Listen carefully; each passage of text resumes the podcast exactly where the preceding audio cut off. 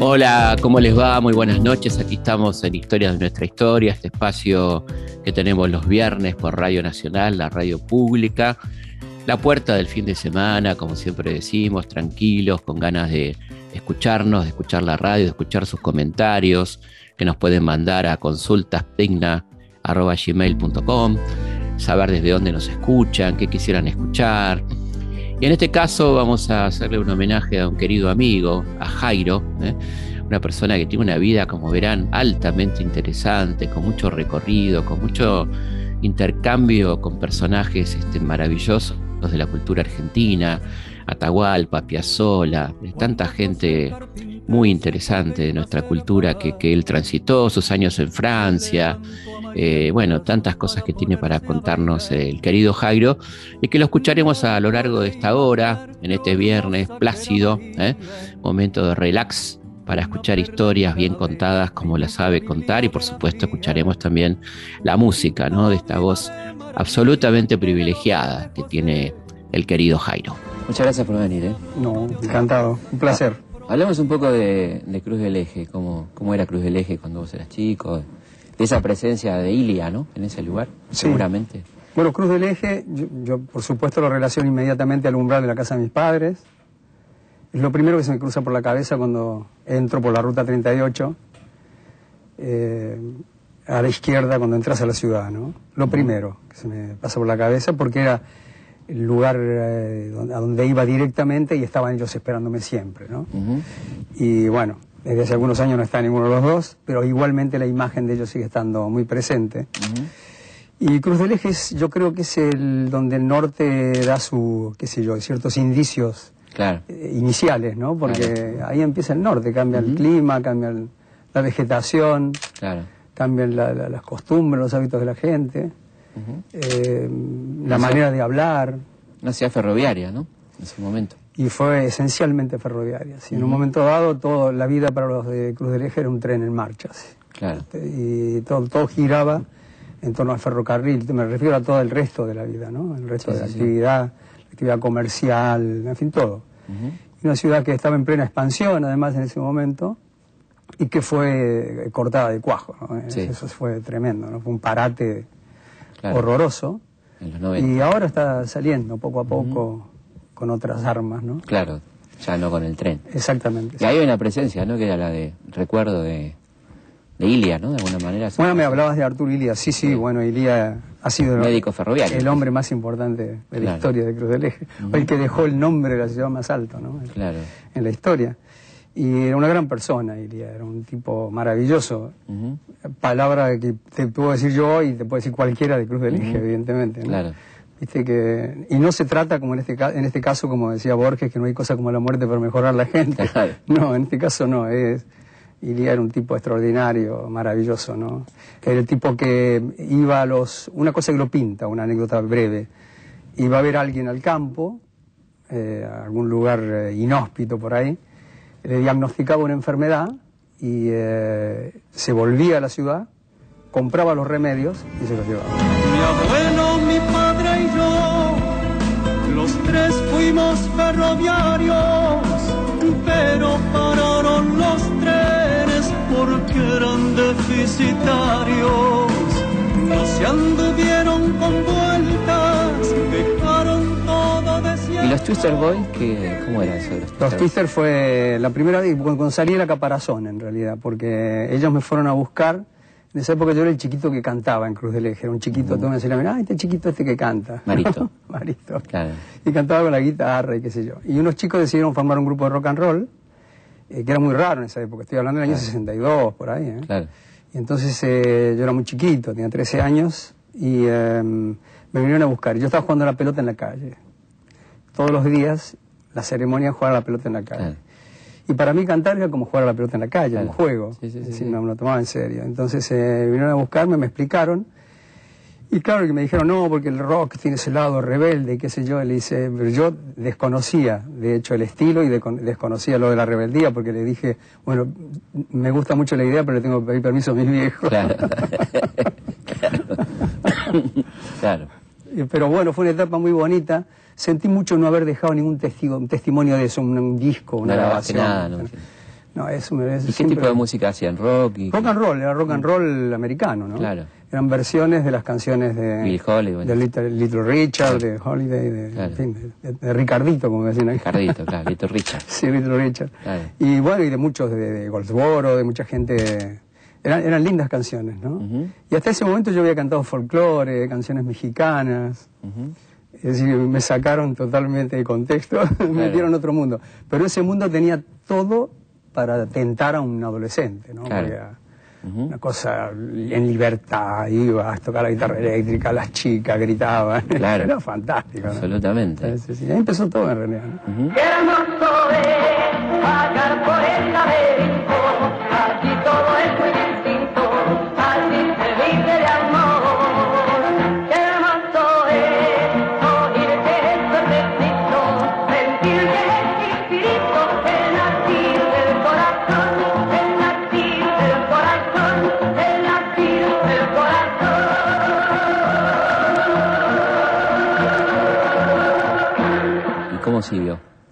Después? Bueno, de ahí fui a, a Córdoba, a un programa concurso ¿En la tele? en la tele que se llama Ronda de Estrellas, el Club Ronda de Estrellas, Ah. en el Canal 12 de Córdoba.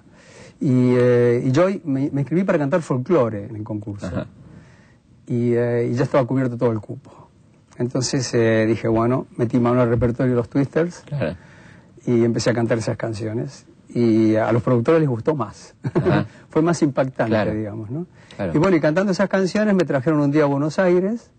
El, mismo canal, 12 de Córdoba, me trajo Claro. a Buenos Aires porque le habían dado un Martín Fierro de honor especial, no sé qué, por uno de los canales interior, por sus programas de noticias y demás. Y me trajeron a mí como una especie de mascota. ¿Qué edad tenías ahí? Y tenía 14 años. Ah. Y eh, lo bueno es que consiguieron que cantara en la ceremonia. Ah, mirá. Ese año, me acuerdo como si fuera hoy, que ganó este el, el, eh, ganó- lo- los, los ganadores del Martín Fierro de ese año, me acuerdo como de cuatro o cinco, me acordaba los nombres. Sí, Pelinkowski ganó el, Martín Fierro, ganó este, ¿cómo se llamaba? El de Cosas Jugadas. eh, Cosas Jugadas, varios había, bueno, Sí, sí, el, Steven, David grupo ese, David Claro. ganó él también el, el Martín Fierro. Era, y yo canté ahí, por supuesto, nadie prestó atención en esas ceremonias, ¿viste? Nadie a bola, claro. No, nadie bola. Yo este año canté un, un homenaje, una idea que tuvieron de cantar un homenaje a la gente que se fue, a toda la- que además ha sido un año Claro. muy triste porque se ha ido gente, Querida. eh, claro, y muy popular además, que es el caso de Mercedes Sosa, Claro. Sandro, Sí, qué sí, sé sí, yo, gente, Mareco, gente, Luis Aguilé, en fin, una gran cantidad de gente. Y, y, y lo mismo, pasó Claro. un poco como cuando viene cuando tenía 14 años, Claro, ¿eh? la claro. gente no, no presta atención, Sí, sí, sí. están en otra cosa, es como una especie de feria de van- no hoguera, feria de Sí. vanidades. No, ninguna hoguera, porque no se quema nadie, ¿no? No se quema Siguen nadie. igual, digamos.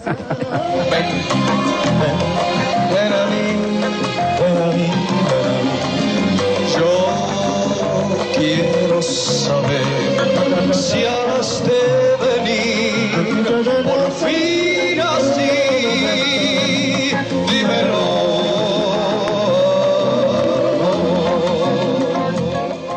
nombraste a Luis Aguilé, que tuvo Sí. mucho que ver, ¿no? Con- Claro, él fue el productor de mi primer disco como Jairo.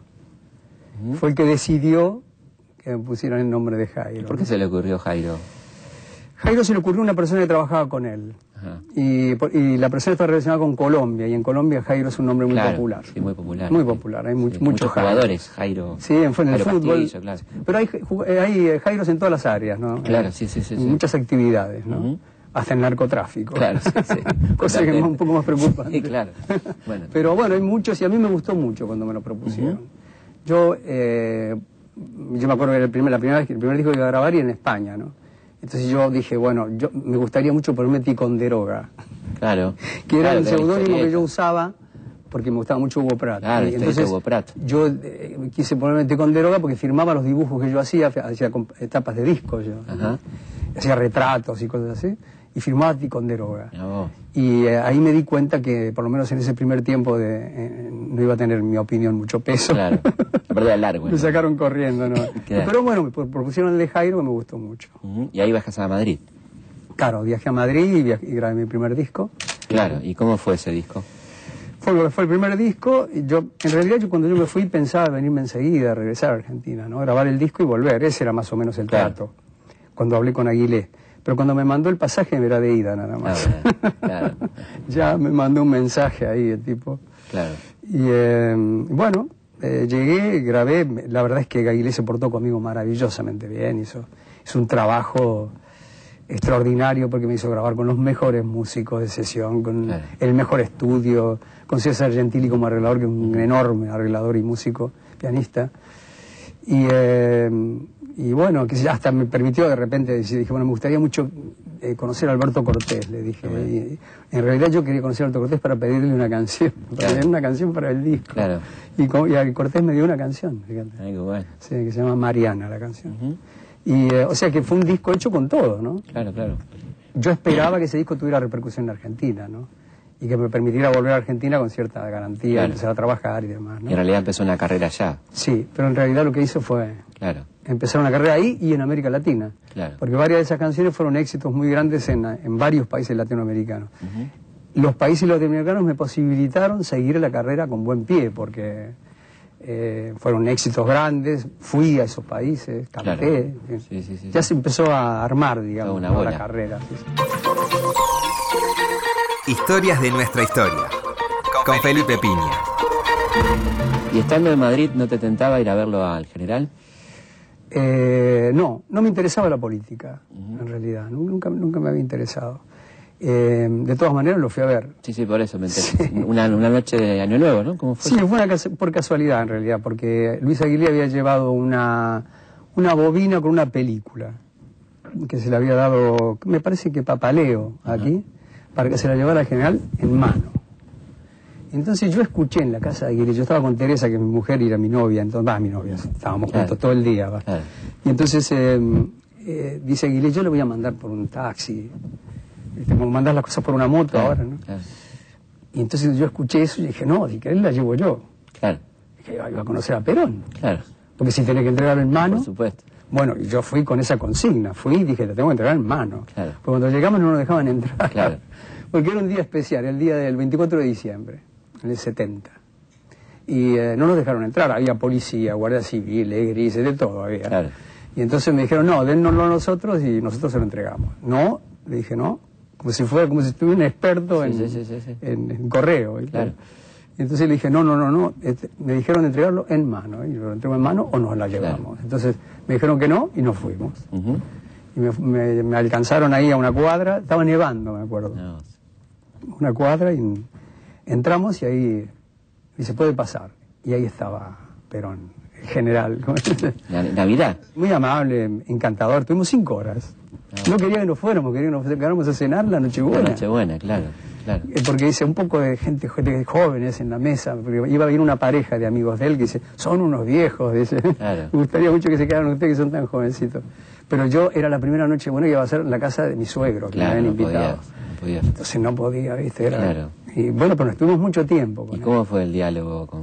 Ahora, hablaba siempre él. Claro. Pero bueno, ¿y te habló de política, supongo, también o no? No, muy poco, muy poco. Yo creo que lo único que lo único que me dijo al final de todo, al final de todo, sí me habló del movimiento, Claro. de esto, del otro, y de las cosas que estaban pasando en la Argentina, Claro. eh, de la juventud, Claro. eh, de la juventud dentro del peronismo, esto, otro, y cuando nos fuimos, como, como quien no quiere la cosa, abrió un cajón saliendo de la casa allá, en, un- una, en una, una, mm, un mueblecito que había ahí, en, eh, y a- una cómoda, abrió el cajón y sacó cuatro o cinco números de las bases y me Ah, la regaló. claro. La revista oficial. Tomó para que lea. me dijo. ¿Qué será? ¿Qué será?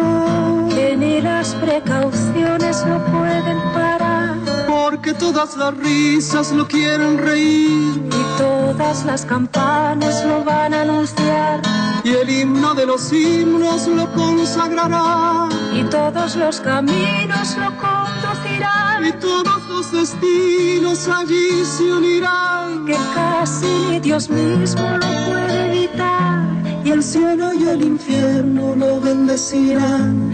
que no ha tenido ley ni jamás lo tendrá. que no ha sentido miedo ni lo sentirá porque no tiene juicio. Está hablando de argentinos célebres, este, ¿cómo fue tu relación con Borges? También extraordinaria, es una cosa. Mirá de dónde pasamos, ¿no? Sí, sí, justamente. El agua y el aceite. Que el agua y el aceite, ¿no? Tremendo, sí, sí. Yo creo que es, es, es cierto que Borges alimentó a través de ciertas frases Mm. y ciertas actitudes una, una pelea que nació desde el poder, no, Sí, no sí, desde. Borges. Pero este, yo creo que Borges lo hacía como un juego, porque Borges era un tipo que vivía en literatura. No, De hecho, no tenía nada que ver con la, con la realidad, o es decir, con la política. No vas a encontrar prácticamente No, alguna nada. cosa rara, ¿no? Pero No, sus, sus raro, cuentos raro. son otra cosa. exactamente. ¿Y No, cómo- vivía, en, re- vivía en literatura. Sí, es más, cuando yo lo conocí me dijo, Jairo, Jairo. Me dice, Jairo era un arquisinagogo. Dice, entonces, un hombre que tenía una, una realidad muy, eh, muy grande con las deidades, me dijo, ¿no? De ser un ser iluminado.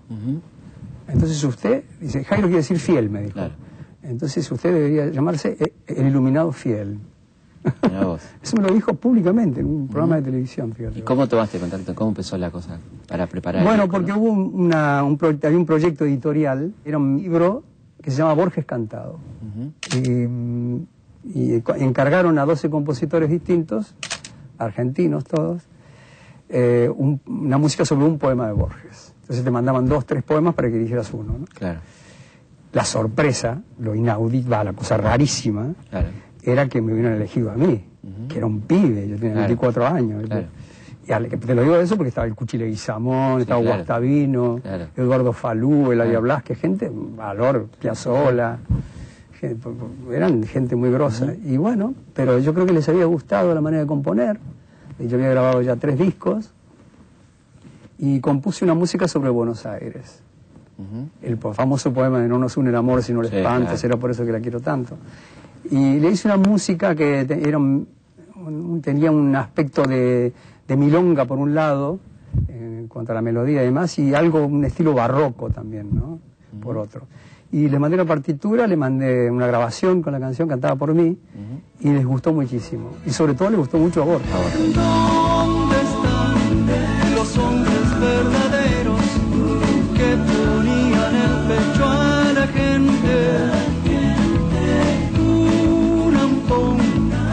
Trafica con leyes es más macho que un tipo decente. En este caso, ¿Le gustó? le gustó y entonces le hablaron de la idea de que yo grabara un disco, hiciera un trabajo con todos los poemas que se habían musicalizado Ujú. y le siguió gustando tanto que me acompañó para hablar del proyecto a distintos medios de radio. de Que no le gustaba ir tampoco. No, y también fue. Claro. Tengo unas imágenes muy bonitas de eso y, eh, y bueno, y se llamó Jairo Canta Borges. Ujú. Lo llamé a Ricardo Miralles, Claro, que había trabajado con, con Serrat, Serrat, que claro. había hecho todo el disco de Machado Claro. y, y había hecho, bueno, todos los discos de Serrat, los- todos los primeros y los últimos Sí, también. sí, ¿no? sí.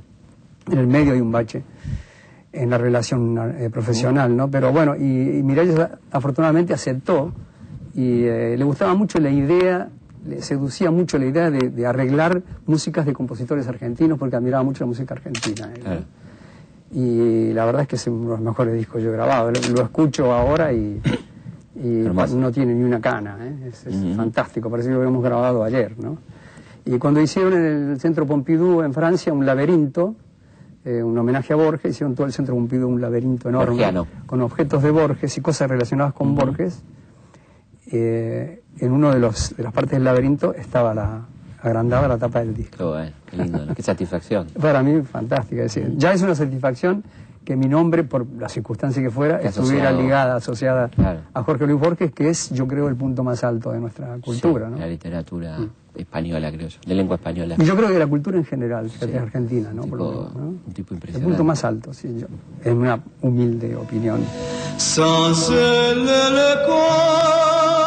Dans le bois reste sourd. Et grande, grande le tonnerre, et grande, grande le ciel lourd. Vos llegás a París de la, de la mano de Susana Rinaldi, ¿no? ¿Cómo fue? Eh, bueno, yo llego a París porque mm, el Olimpia de París presentó una serie de espectáculos, eh, digamos, fuera de lo de- fuera de la- de la- del modismo con que solía presentarlos en esas fechas y todo, ¿no? Pero previo al verano del 77. Entonces había eh, 12 días de música brasileña, Claro. eh, que estaban Vinicius, eh, María Creus y Toquiño. claro. Eh, después un espectáculo de música chilena, que están los hermanos Parra, Claro. y gente que reclutaban, reclutaban ellos ahí entre los sus artistas conocidos que vivían en París. Y después estaba Susana Rinaldi, un espectáculo de música argentina, se llamaba Alma y Corazón del Pueblo Argentino, mira qué título Claro. rimbombante. Claro, sí, sí, sí. muy francés, muy rococó el título. claro. Y entonces eh, estaba Susana Rinaldi y querían una pata masculina, digamos, ¿no? Claro. dentro del espectáculo. Y justo en ese momento me llaman, De París. ¿querés cantar en el Olimpia? No, no quiero. no, mira. De ninguna manera. No lo sé, No. déjamelo pensar. ¿viste? Claro, Y bueno, y fuimos, y canté con Susana, sí fue maravilloso, fue extraordinario. Sí, sí, fueron 15, hicimos dos semanas de actuaciones. Y no fue muy bien. Ahí me fue maravillosamente bien porque eso tuvo enseguida una, una continuidad, ¿no? cosa que yo no esperaba para nada. Yo pensaba que todo se iba a terminar cuando terminara la última, la última función ahí. Me había dado el gusto de cantar en el Olimpia durante 12 días, ¿no? Dos días de descanso. Y imagínate, ya tengo para contarle a mis nietos, Ya está. cantar en el Olimpia de París, que es un está. poco el templo ¿no? del Music Hall. Y entonces eh, yo estaba muy lejos ahí de, de, de saber o de pensar que, que cantaría después en el Olimpia de París 80 veces, 90 veces, no sé cuántas veces he cantado. impresionante, ¿no? Sí. cada cual con sus trabajos, con sus sueños, cada cual con la esperanza delante, con los recuerdos detrás. Yo tengo tantos hermanos que no los puedo contar. ¿Y ahí lo conociste en esa época Atahualpa o fue...? Ahí lo conocí a Yupanqui, sí, sí. Claro. Conocí a Yupanqui porque Yupanqui se interesó, decía, por alguien, quería saber, no, lo que, no por lo que cantara, ni, en, esa, en esa actuación cantaba eh, varios de los poemas de Borges, porque Claro. hacía poco había grabado el, Claro. disco de Borges, y lo re- resaltaron mucho los, las Críticos, críticas, ¿no? claro. Y le llamaba mucho la atención que Borges fuera cantado, ¿no? Y él te quiso conocer. Y entonces él me quiso conocer, pero no por lo que cantara o cómo lo hiciera. Él lo que me quería conocer porque era de donde era. Claro. porque era del norte de Córdoba, que era su lugar, su, Cerca su querencia, Cerro digamos. Colorado. ¿no? Cerca, del cerro, cerca del Cerro Colorado. Y conocía gente, mira, se acordaba de nombres, de gente que yo cono- conocía de niño. Claro. Tenía una memoria Yupanqui, era una cosa.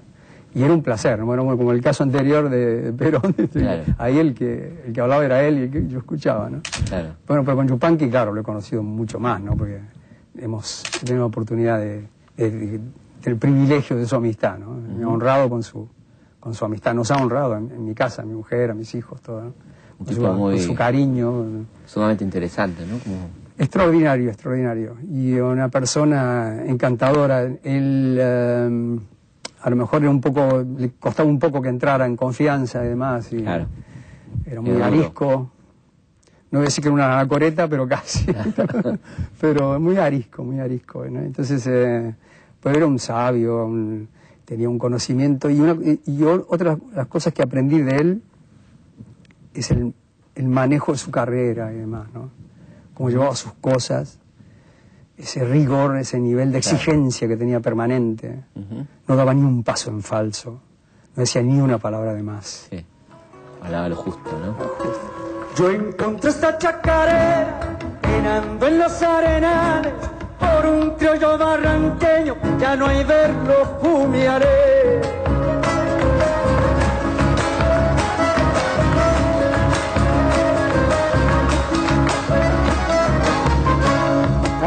Cantaba un paisano, paisano sanabinero, debajo de un algarrobo en una tarde de enero. Me acuerdo una vez cuando volvió del exilio, eh, que fue el primer cosquín después de, de Sí. mucho tiempo, le, le, un- le hacen un reportaje, le dice, vio que llegó Julio Iglesias. Fue el día que cumplió 80 años, Yupanqui. Y estábamos en un hotel que ya no existe mal, que se llama el el Hotel Crillón, en Córdoba. Y eh, me acuerdo que yo estaba en la habitación y llega mi hermano de Cruz del Eje y me dice, che, en el bar está Yupanqui.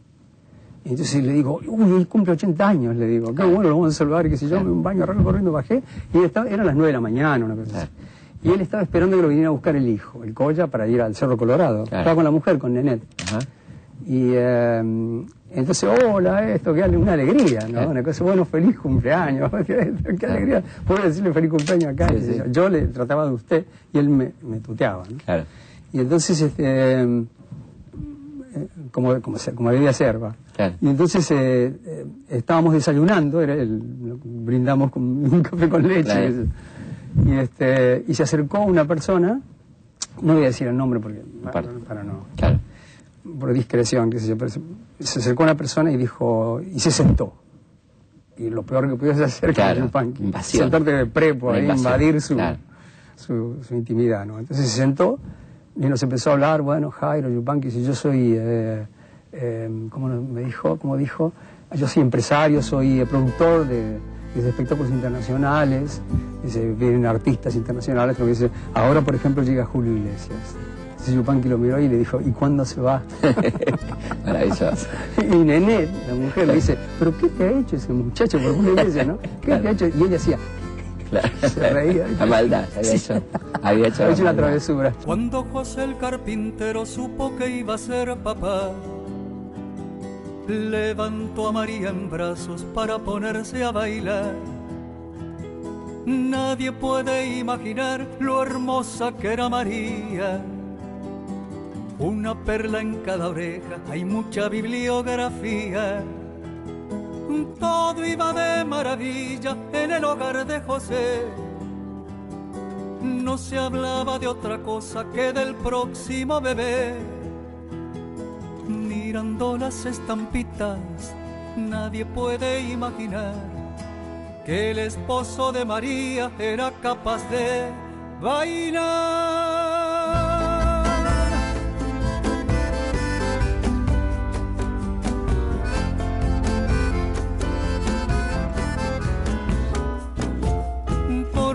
Noche conversaban como lo iban a llamar.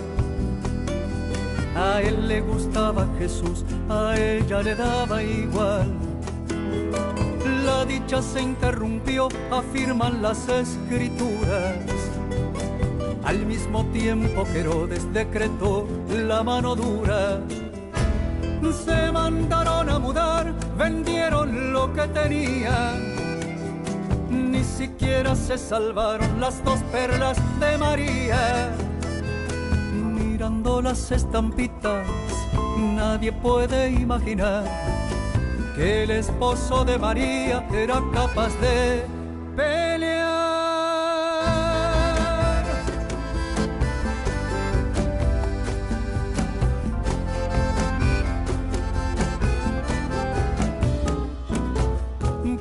Parecían dibujitos atravesando el desierto, los dos a punto de entrar en el Nuevo Testamento. Dormían a cielo abierto, muchas veces no comían. Él le daba calorcito con la mano en la barriga.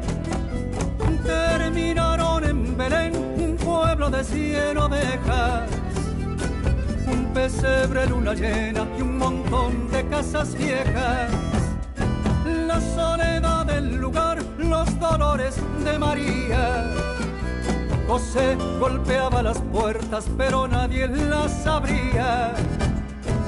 Mirando las estampitas, nadie podría decir que el esposo de María era capaz de rugir.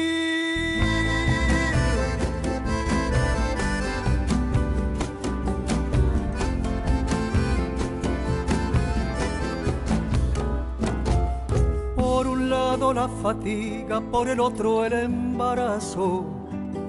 José se enfrentó al pesebre y lo abrió de un rodillazo. Esto es música, señores, esto es puro sentimiento. Un hombre y una mujer compartiendo un nacimiento.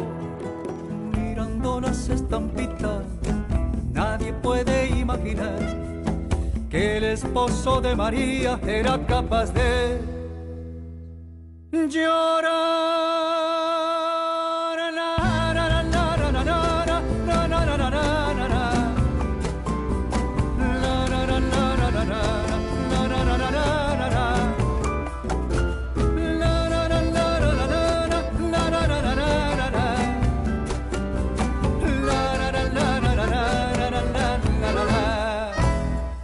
Vamos a una pausa y seguimos aquí en Historia de nuestra historia, escuchando a Jairo en esta entrevista que le hicimos hace algunos años al querido Jairo.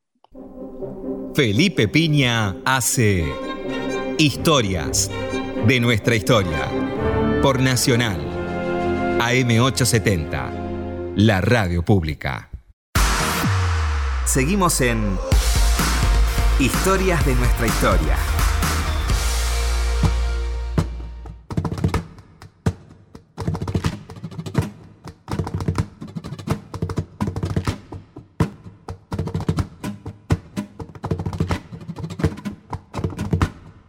Seguimos en Historias de nuestra historia. Vamos a dar las vías de comunicación. Se pueden comunicar con nosotros a través de nuestra página web www.elhistoriador.com.ar, también a través de nuestro Facebook, que ya superamos el millón de amigos, como diría Roberto Carlos, ¿eh? ya lo hemos logrado. Eh, a la gente que nos sigue por Instagram, que ya son más de 820 y pico mil, la gente que nos sigue por Twitter. Eh, el Instagram es eh, arroba felipe.pigna. Este, el Facebook es Felipe, Pigna, página oficial. Bueno, ahí van a encontrar también nuestras actividades, mucho material de historia completamente gratuitos para poder descargarse, para poder leer, como hacemos siempre. Y bueno, este, ahí estamos en contacto y nos cuentan qué les parece, qué quisieran escuchar. Y por supuesto nuestro mail, ¿no? que es nuestra vía directa de comunicación, que es consultaspigna.gmail.com. ¿Mm? Bueno, y seguimos entonces escuchando al querido Jairo. Historias de nuestra historia con Felipe Piña por Nacional, la radio pública. Y otro personaje con el que tuviste el placer de trabajar es con Piazzolla, ¿no? Sí, otro también. No, ese es, es un anecdotario permanente, Piazzolla. Para escribir un libro. Bueno, eh, Jorge- eh, López Ruiz escribió un libro, ¿no? Sobre Astor Loco, Loco, Loco. Sí. Que cuenta anécdotas muy graciosas. Sí, sí. Eso yo he conocido muchas y... Astor ha sido, qué sé yo, tan importante para mí, conocer a alguien como Piazzolla. Y él empezó bien conmigo, además, desde el, desde el primer día que lo conocí, porque me refiero a que no nos conocíamos, no nos habíamos visto nunca personalmente. Por supuesto, yo lo admiraba, tenía Claro. discos, tenía cassette en aquella época, Sí, sí, sí. como loco. Y él vivía en París. Claro. Entonces él estaba viviendo eh, eh, cuando yo llegué y tuvo un éxito deslum tremendo Claro. en ese momento. Sí, sí, sí. Estaba en todas partes, eh, diarios, revistas, televisión, esto, lo otro. Estaba en todos lados. Y, eh, y un día nos invitan a venir a Argentina, acá uno de los estudios de acá, de, de ATC. Un programa de Mirta Legrand. Fíjate vos. Yo nunca había venido. Nunca había estado en el programa de Mirta Legrand. Y era el primer, di- el primer programa del año y qué sé yo, y era el, el primer programa que se filmaba en color, para Claro. hacían emitir en color. Y estaba Piazzola, Telma Viral, que había hecho, era la actriz del año, Lebrino, aquel actor Sí, que se murió. Sí, sí. y este, eh, Diego Armando Maradona, que tenía 18 años. Y me acuerdo que no decía ni una palabra, estaba sentadito así, la cabeza así. Claro. Bueno, yo tampoco decía ni una palabra, Claro. ¿eh? porque a mí me costaba, ya me, el, el- el- el formato del programa me inhibía mucho, Claro. ¿no? Es decir, tener que comer, hablar, sí, comer, sí, sí. La, la primera vez que iba. Claro. Y entonces, eh, y además en este caso tenía que hablar y contar logros personales, o sea, peor todavía. Me intimidaba Hablar de mucho. uno, claro. me costaba muchísimo. Bueno, y Piazzola habló por mí, de mí, Mirá en ese programa. Y yo no lo conocía. Claro. No, porque él en París, no sé qué, esto, lo otro, ta, ta, ta, ta, ta. Mira que, que aval el tipo. Impresionante. y entonces este, ahí nos intercambiamos las tarjetas, nos juntábamos, que se nos, ya nos vimos en París, ya nos hicimos amigos hasta que lamentablemente le dio aquel eh, ataque cerebral, ¿no? Sí, sí, sí. Y trabajamos juntos, hicimos cosas juntos, maravilloso, Astor, maravilloso. Vamos a la distancia así, que soy el trovador. Si la distancia llama, yo jamás veré ponerse el sol. Vamos a la distancia ya, y si no llego amor, vos le darás mi alma de argentino y de canto. Y después tuviste otra, otro encuentro muy lindo con Cortázar a partir de Mariana Walsh, ¿no? Estaba en París. Y entonces hablamos con ella y me dice, ¿por qué no se vienen? Pasamos el cumpleaños juntos, qué sé yo, esto me gustaría tanto. Y nosotros dijimos, bueno, no vamos a Londres, nos vamos a París. A París. Claro, Y cambiamos de ciudad y París nos deslumbró, ¿no? claro. Y ahí fuimos, nos fuimos a pasar el cumpleaños con María Elena. Por eso fuimos a París. Y este y nos volvió loco París. Me pareció increíble. Pero no yo no cantaba en Francia. ¿no? Y María Elena me dijo una cosa eh, ahí medio premonitoria, porque me dijo, che, eh, eh, yo creo que si vos vinieras a cantar acá, podría funcionar muy bien, ¿eh? porque no hay un cantante así de tus características. En- en- yo veo por la televisión o cosas, no, no veo a nadie. Ujú. Dice, sería interesante, y qué sé yo. Bueno, pero me lo dijo al pasar, así, Claro, ¿no? claro. Y tenía razón, ¿no? Porque sí. yo fui tres años después y ahí empezó la, digamos, la relación con Francia, profesional, ¿no? Y eh, el día del cumpleaños, eh, yo, yo hablaba de Cortázar muchísimo, porque llegué a París, y para mí París, entre una las- París era Torre Eiffel, Rayuela. eh, claro, la Torre Eiffel, el Arco de Triunfo, Champs-Élysées y Cortázar. Claro. Sí, sí, sí. Y Rayuela, qué sé, las discadas, la maga, esto, lo otro, todo. Oliveira. Claro, yo, Olivera, para mí era, in- incluso les decía que fantaseaba con ir a- a- caminando, qué sé yo, por algunos de los lugares donde transcurrían algunos personajes, de vez en cuando. claro, sí, dije, bueno, a ver si me lo encuentro a él por ahí, qué sé yo, ¿no? Sí. Y se morían de risa con eso, ¿no? Y el día, estaba Pepe Fernández, estaban en la casa de Pepe Fernández, eh, María Elena y María, y María Emilia Avellaneda. Y entonces, eh, el día del cumpleaños, éramos, una- éramos ocho personas, ¿no? Siete personas. Y eh, de repente tocan la puerta y todos dicen, Jairo, anda a abrir. Y ya empecé a sospechar, dije, ¿qué pasa? Porque yo, Claro. ¿por qué no va ninguno Porque de ellos? claro. Sí, sí, sí, dije yo rápido, ¿verdad? Abro la puerta. La casa de Pepe Fernández. Cortázar, ¿viste? alto, la altura de un jugador de voleibol, ¿no? Claro. Y este y eh, yo empecé a retroceder, ¿viste? El tipo no entendía nada Claro. y los de atrás se reían. Claro. Así que tuvimos que explicarle. Claro, claro que pasaba. Sí, sí, sí. Y, este, y estuvimos charlando mucho, le gustaba, estuvimos cantando mucho. Nos quedamos hasta a las tantas, porque es raro que una reunión se prolongue mucho en, en Francia y se terminan temprano ese tipo Claro. de reuniones. Il est chasseur, il est bailleur, il est claveur, il est tumeur, il est rumeur, il est tasseur, le diable. Y a plus de mal à faire le mal, on vend le soufre chez les. Il a les pieds pour faire chavirer le diable. Il est comme ceux qui marchent et crèvent, les yeux au ciel, les pieds sur terre, et puis les tripes pour l'enfer, le diable. Il a plus trop de son énergie, il voudrait bien refaire la vie, il se déprime, il va craquer, le diable. Cuando salimos esa noche, que es muy tarde, le dice, le dice eh, eh, Julio a, a Pepe Fernández, dice, Pepe, dice, "ten- tendrías que hacer arreglar este timbre, dice, porque tengo que golpear la puerta que el timbre no funciona. Y habíamos estado hablando de cuentos, de criptas, de Edgar Allan Poe, viste que él fue un gran Sí, traductor de Edgar Allan Poe, ¿no? sí. Y entonces eh, eh, hablábamos de eso, nos contó historias, hasta casi terminamos en un cine especializado en la rue de la Grande Armée, donde pasaban películas de terror a las 3 de la mañana. Claro, claro. Y ese día estaba cerrado, porque si no nos hubiéramos ido todos al cine. Entonces, este, eh, dice, este timbre no funciona. Y Pepe le dice, no, este timbre nunca funcionó. Desde que vine a vivir acá, dice, no funciona. Y mi mujer dice, ¿qué timbre este? Y hace. Era una, una sirena de bombero Claro. el timbre, ¿viste? A esa hora, además.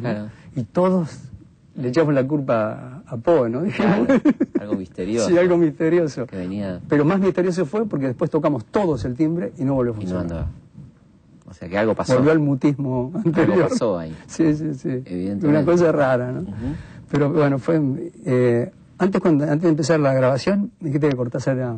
Cuando hablamos de Cortázar, hablaste de generosidad. Fue el- Mm, la sí. primera palabra que empleaste. Yo creo que ese es el adjetivo perfecto. Tipo muy generoso, ¿no? Muy generoso, sí. Yo creo que si uno tiene que buscar una característica de, de Corta- del Cortázar, digamos, al margen de la literatura y demás, fuera el Cortázar de los libros, un tipo generoso. Sur les images dorées, sur les armes de guerriers, sur la couronne de roi,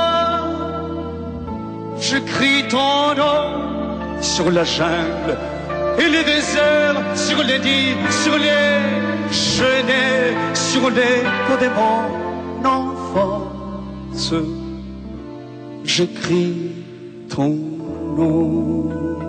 Vos hablabas de, de, de otro tipo muy generoso como Leonardo Fabio, ¿no? Otros, sí, uf. ¿Cuándo lo conociste? ¿Cómo fue? A Fabio lo conocí hace muchos años, pero cuando tuve un contacto más eh, cercano con él fue ya volviendo a la democracia. ¿no? Y, no- y nos vimos acá justo antes de, cuando estaban en plena campaña los, eh, los partidos en la primera elección. ¿no? Claro. Y ahí te presta la guitarra, ¿cómo fue? Claro, porque nos juntamos a comer un asado, estaba él, y estuvimos charlando. Y yo le dije que me habían invitado a cantar en el acto de... Yo había venido para votar, es decir, había Claro. venido para participar de la fiesta, Sí, sí, esta, claro. de la vuelta a la democracia, ¿no? Va, en realidad me echó mi mujer porque estaba histérico en París y no... Claro. Dice, Andá. andate, no te Andate, soporto claro, más. Claro. Y me vine para acá. Y, este, y entonces, eh, charlando, me preguntó qué iba a cantar. Y yo le dije, voy a cantar algunas canciones mías, las más conocidas, Menos que el Trovador, esto, bla, y voy a cantar Venceremos. Ujú. Dice, ¿qué, ¿cómo es Venceremos? Y yo se la canté. Me dice, uy, dice, a vos no hay que dejarte llevar al escenario porque son 500.000 votos más para Alfonsín. Contemos un poco la historia de Venceremos, ¿no? Sí, venceremos. y Fue muy curioso que yo elegí esa canción para cantar. En realidad no la elegí yo. Fue una, una, una circunstancia. No sabía qué cantar. Cuando me dijeron de ir a cantar ahí, yo dije, ¿qué se canta en esos lugares? Un ¿Qué millón de personas, ¿no? Claro, ¿cómo hago? no? Claro. Aparte, se, allá se pensaba que iba a ser un acto multitudinario. Dije, ¿qué voy a cantar? No sé. Claro. Entonces le llamé a María Elena Walsh, que en estos casos es muy buena consejera. Claro. Entonces María Elena, que piola, me dice eso, que cantar, cantar la del, esa del trovador, cantar esto, bla, bla, bla. Me dice, y vamos a pensar en una canción que sea buena para el momento, para que marque ese momento. Muy bonito. Y entonces eh, vamos a pensarlo. Y cuando tengamos alguna idea nos llamamos. Bueno, chao, chao, chao, un beso, gracias, chao. Ujú. Tac. Cuando colgué el teléfono, dije, venceremos. Claro. La reservé con ella, ella es la autora de, Claro. la adaptación al español de Bercelemo y la, la- la- la grabó primero. Sí, ¿no? sí, sí. Dije, venceremos en la canción. Claro. Le agarré el teléfono, trro, trro, trro, de nuevo, levanta el teléfono María de otro lado y me dice, venceremos. Claro. Fue inmediata la reacción.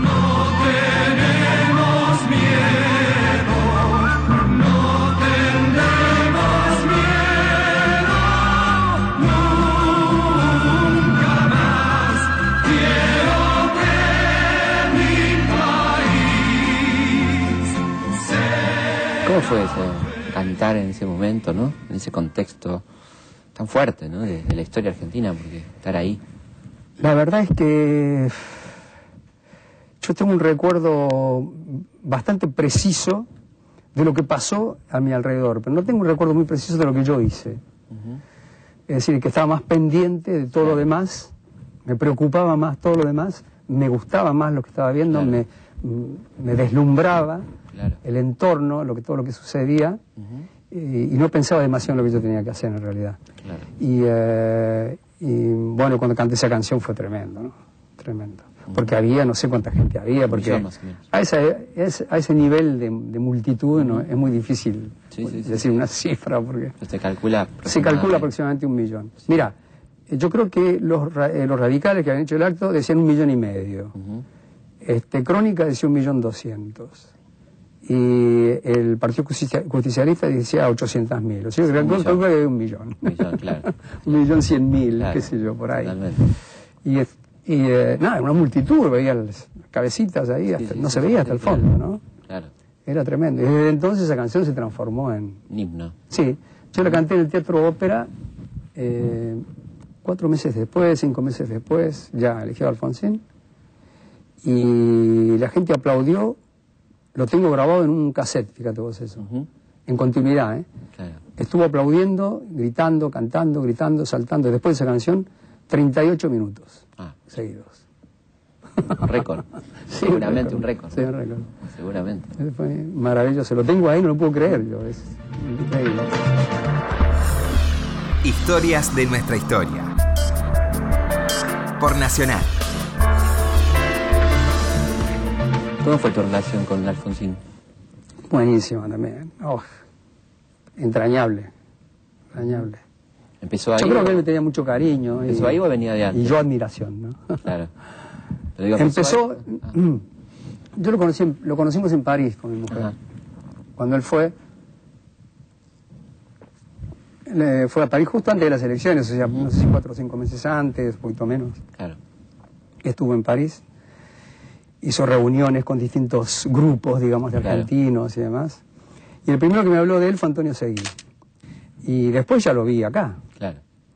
lo vi acá, en, en el Canal 7. Ajá, mira vos. Sí, sí, acá. Y mantuviste una relación. Sí, lo vi, vine, yo vine para lo de las elecciones, para vivir las elecciones acá. Y un amigo mío, eh, tiene una agencia de publicidad, Víctor Cañardo, tiene una agencia de publicidad, llevaba parte de la campaña de Alfonsín, ¿no? Entonces me dijo que tenía que venir, me fue a buscar al aeropuerto. Me dijo, yo voy a Canal 7 porque está Alfonsín en el programa de Mareco que se llama Cordialmente, Sí, cordialmente, claro. que era dedicado esa semana final a la familia de los candidatos. Ah, bien. Y yo llegué justo el día que estaba la familia de Alfonsín en el estudio. Ah, bien. Se le dijo, vamos, así lo, así lo puedo saludar. ¿Qué es lo que puede saludar? Hay un mundo de gente. claro. Final de campaña, imagínate, la gente estaba enardecida ahí, digo, un fervor tremendo. Y entonces este, mm, eh, vinimos al canal igual y nos fuimos al bar a tomar un café. Y vino Horacio de Dios, que producía esa parte del programa de los políticos y demás. Y me dice, Jairo, me dice, ¿podés venir? Y me agarró y me llevó. No, me, ¿podés venir? Me Claro. y me llevó. Sí, sí, sí. Y me metieron en el estudio y me metieron en el, en el plató, en el lugar Claro. donde estaba la familia Alfonsín. Sí, sí, sí. Y Mareco diciendo, Mareco muy florido, esto, claro. lo otro, este cordobés, no sé qué, esto, lo otro, haciendo cosas. Y me hizo entrar ahí. Y lo curioso es que me presentó a la familia Alfonsín y me pidió que cantara. Y dije, ¿cómo? Yo dije. ¿cómo? Y yo lo primero que pensé es que, ¿cómo puede ser que una oportunidad como esa, un programa que se supone lo estaba viendo muchísima gente, era un programa que tenía que aprovechar el candidato para, para qué sé yo, redondear la Claro, campaña. claro. Bueno, y que, que- ¿cómo me va a hacer, va a hacer cantar? Es una pérdida de tiempo para él Sí, sí. es tiempo perdido. Y, eh, y bueno, me hizo cantar una canción, después otra, después otra. Claro. Y mientras tanto, bueno, hablé un poquito con Ricardo Alfonsín, Claro. que estaba ahí, la, la mujer de Alfonsín, Alfonsín, chicos, niños. Y entonces, eh, muchos años después, fíjate vos, al final Alfonsín dijo unas palabras, fue un discurso de, de tres minutos que fue tremendo. Ujú. Yo dije, no le hacía falta, no le hacía falta más tiempo. Claro. Si pudiera volver a vivir, volvería a vivir como ahora, volvería a nacer en el sur, a tener un hermano, a silbarle al canario, volvería a tirarte los tejos, a cantar en la lluvia, a pisarte la sombra, volvería a vivir como ahora. muchos años después, ¿eh? me contó Mareco y me lo contó la gente que trabajaba en el programa, que hicieron eso y me llamaron a mí, que yo sé que fue como una especie de salvavidas, porque Alfonsín estaba totalmente afónico, Ah, mira. Claro. no podía hablar, porque la campaña estaba Claro. No había parado. mudo, Claro. Claro. no podía hablar. claro. Entonces, el programa no tenía ritmo. Claro. había que levantarlo. Dice, había que mejorar el tempo del que no programa, había- palabras textuales. No había el minuto a minuto en esa época, ¿eh? ¿Eh? Ya, no había minuto a minuto y ya estaban. No, pero dice, Claro. el programa estaba medio caído. Claro. Y entonces me metieron a mí y canté. Y ya está, esa fue la razón, además, Claro. que me hicieron cantar ese día. Y ese día me invitaron a cantar en el acto del 9 de Ahí fue, julio. claro. Ahí surgió. Sí, sí, Pero mirá vos qué cosa increíble. Se mantuvo, ¿no? digamos, una, una relación. Muy buena, sí, muy buena. Con Alfonsín tuve una relación extraordinaria, estuvo en mi casa varias veces, fuimos a comer varias veces por ahí, nos hemos encontrado en casa de amigos, eh, amigos de comunes, y este, una persona extraordinaria, extraordinaria, y hablábamos, bueno, y él era, a mí me encantaba escucharle hablar de política, me encantaba. No me hablen de la libertad. La libertad no es caminar sin rumbo por cualquier lugar. Aquel que nunca pudo amar no sabe que puede volar y ser más libre que un aquel París eh, del exilio, ¿cómo, ¿cómo era tu relación con la gente de- del exilio? Bueno, muy buena, bastante buena. Tenía muchos amigos entre los exiliados. Al principio me miraban con cierto así. Y este, Por la procedencia de música popular. No, porque yo no venía de Argentina en realidad. Claro, Yo venía de España. Es decir, viví otra realidad a lo mejor y demás. Claro. A lo mejor ellos hasta pensaban y con- con razón además, porque si no me conocían no tenían por qué saber cómo era Claro. yo, ¿no? Y, eh, y pensaba, a lo mejor pensaban que, que era un tipo que se había desarraigado completamente, claro. que no, no tenía una relación con Argentina. Y era todo lo contrario, yo estaba viviendo eso con una intensidad. Es más, en, en Francia era una especie de referente, porque me llamaban Claro. sucedió algo en Argentina, me llamaban todas las radios, la televisión y todo para sí, sí, testimoniar y o hablar los noticieros de la televisión. Como un Eh, vocero, digo. ¿Eh? Eras como un vocero. ¿no? Sí, en realidad hablaba un poco de todo, y, pero, pero conocía la realidad. Cuando la guerra de las Malvinas ni te cuento. ¿no? Claro. El 82 fue... Ujú. Pero sin embargo yo no, no nunca ni- no noté nunca ninguna anima- animadversión, ningún problema, ningún tipo, nada, conmigo. Claro. Al contrario, ¿no? La gente muy cariñosa, se interesaba. Ujú. Y me acuerdo que en el diario de Chicago publicaron una fotografía que la tengo todavía guardada, eh, que hice unas declaraciones en la televisión y, eh, y sacaron una foto así grande y abajo decía Jairo el malvinense, se llegó Mirá. Le Malouin. Le Malouin. Le Malouin, claro. Sí, Le vos. Y este y cuando fui a cantar a San Malo, que de ahí viene el nombre, Claro. ¿no? Porque. Malouin es el gentilicio de, Claro. de los habitantes de San Malo Sí, sí, sí. y Malvin es el femenino, Malvina, ¿no? Claro. Entonces eh, fui a cantar ahí y lo primero que les dije, la gente estaba esperando, muchísima gente al aire libre, y yo dije, bueno, como si, como se imagi- eh, le digo, me gusta mucho San Malo, me gusta mucho el- la, la ciudad fortificada, me gusta mucho, aparte aquí, ustedes se han defendido durante decenios de los ataques de los Los piratas ingleses. Claro, Y totalmente. entonces la gente ya aplaudía, ¿viste? Porque la gente- no, los franceses no quieren los ingleses, Claro, no, tienen una- un- 100 años de guerra. 100 años de guerra. Claro. Y aplaudían, y qué sé yo. Entonces le dije, me gusta mucho, me gusta mucho los, malvi- los Le Malouin, digo, ¿no? Los, los malvinenses, ¿no? Digo, pero como comprenderán, me gustan mucho más de Malvinas. Digo, Claro. ¿no? Y la gente aplaudió muchísimo. fue una cosa. Pero no, tenía una eh, la gente conmigo, y creo que con los argentinos en general, ¿no? En Francia. No sé cómo habrá sido en los otros países europeos, este, pero en, en Francia... Sí, hubo, hubo no, solidaridad. ¿no? Sí, muy, mucha solidaridad, mucha, mucha. Nadie puede imaginar lo hermosa que era María. Una perla en cada oreja, hay mucha bibliografía. Todo iba de maravilla en el hogar de José. No se hablaba de otra cosa que del próximo bebé. Mirando las estampitas, nadie puede imaginar que el esposo de María era capaz de bailar. ¿Te quedaste con ganas de hacer algo? ¿Tenés ganas de hacer algo que no has hecho- hayas hecho todavía? Este. Sí, bueno, qué sé yo, siempre surgen cosas, ideas y más. Yo soy una máquina, para eso me temen en mi casa. Ah, sí. porque Estoy permanentemente planteando la posibilidad de hacer cosas nuevas y demás. ¿no? Bueno, muchísimas, muchísimas gracias. siento dejarlo eso un poco Bueno, ya- inconcluso ya lo vas a hacer. como comentario. Muchísimas gracias por haber venido. Al contrario, un placer. Bueno, estamos llegando al final de este programa, ¿sí? de esta nueva temporada 2022 de Historias de nuestra historia. Espero que lo hayan disfrutado y nos volvemos a encontrar, como siempre, aquí el próximo viernes a las 22 en Radio Nacional, la radio pública que llega a todo el país. Ahí estaremos. metí el revólver en la caña de la bota, prendí una vela a los pies de San Antonio, santo patrono de los fuera de la ley. Por en la moto hasta el bar La Cucaracha, donde en silencio me esperaban los muchachos. Verne con coca y whisky con cigarrillos, la muerte olía a tabaco y a café. El golpe estaba más o menos bien planeado, más de dos meses ultimando los detalles, dos de los nuestros apretando los cajeros y yo en la calle en un auto de alquiler.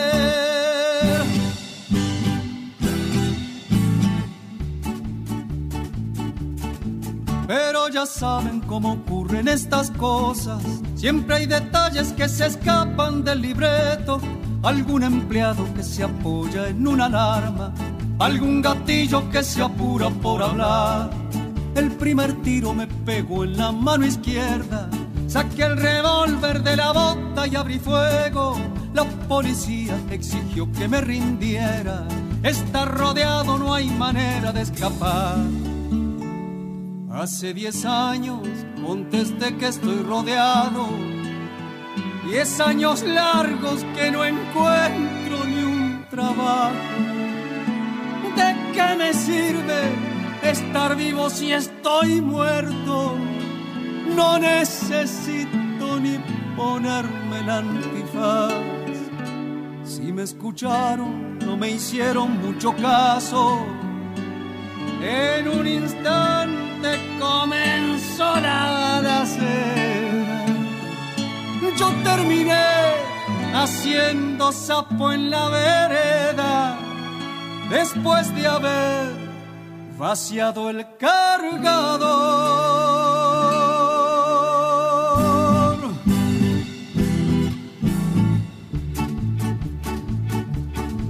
Esto lo pienso mientras siento que la vida se me va yendo para el lado de la muerte.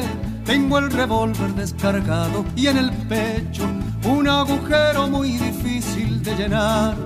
Tengo la cara apoyada en el asfalto, las manos frías y me duele hasta el aliento. Sé que es de día, pero siento que es de noche. A San Antonio se lo voy a preguntar. Tengo a nadie y no dejo muchas cosas. Solo una moto en el bar La Cucaracha. Cuéntenle todo y desátenle el candado. Ella ya sabe en qué lugar me va a esperar.